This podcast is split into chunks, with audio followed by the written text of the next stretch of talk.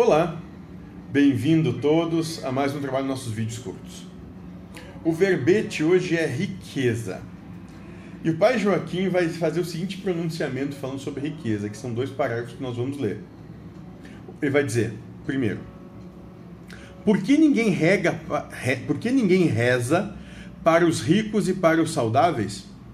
Normalmente são provas bem mais perigosas que as da carência, a falta de saúde e de dinheiro.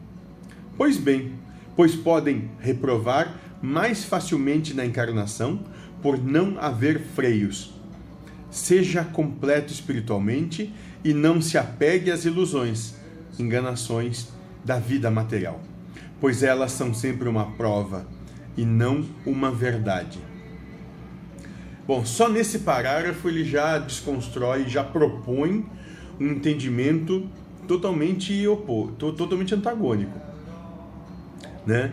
É, e, isso vai muito de encontro com o que o Cristo fala, quando ele diz: é mais fácil um camelo passar pelo buraco da agulha do que um rico entrar no reino dos céus. Ele está dizendo a mesma coisa aqui.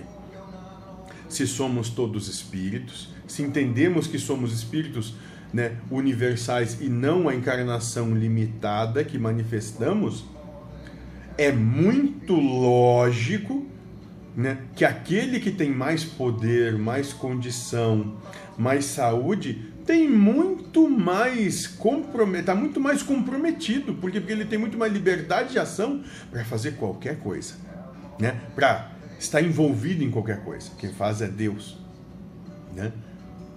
Então, daí a gente percebe que a quem, a quem muito é dado, muito vai ser cobrado nesse sentido. Então, se você tem muita condição de fazer, de realizar, se te foi muito, foi muito proporcionado, saiba que você vai ter que responder a isso.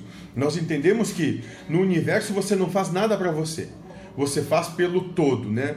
É, e eu assisti um, um vídeo há um tempo atrás e revi ele há pouco tempo, onde um cientista fala sobre a questão das células saudáveis e cancerígenas e a gente, isso é uma coisa que a gente já, já trabalhou muito.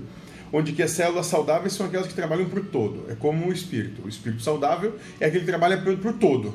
Né? Ele não tem egoísmo, ele não tem individualismo. Ele, né, ele entende que ele é um indivíduo, mas não tem individualismo. Ele trabalha pelo todo. É um, nesse grande corpo que é o universo, que é Deus.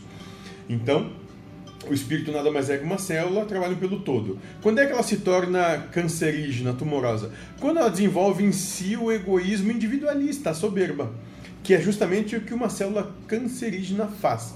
Ela começa a trabalhar diferente fora da sincronia do todo.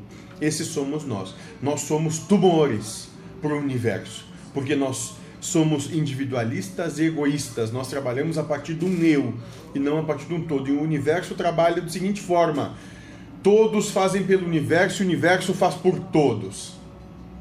Ninguém faz por si. Por isso que essa sociedade, esse sistema, como está proposto, vai ruir. Ele de si só vai se destruir, de dentro para fora o que a gente entende como terra, como sistema que nós vivemos, como unidade que nós vivemos, está fadado a se destruir por si mesmo. Não precisa da força de ajuda de ninguém, não. Vai fazer isso só por si. Porque é altamente tumoroso. Todos nós somos tumores. Raras são as células saudáveis. Sabe quem é saudável? Quem é feliz. Gente feliz não incomoda. Seja feliz.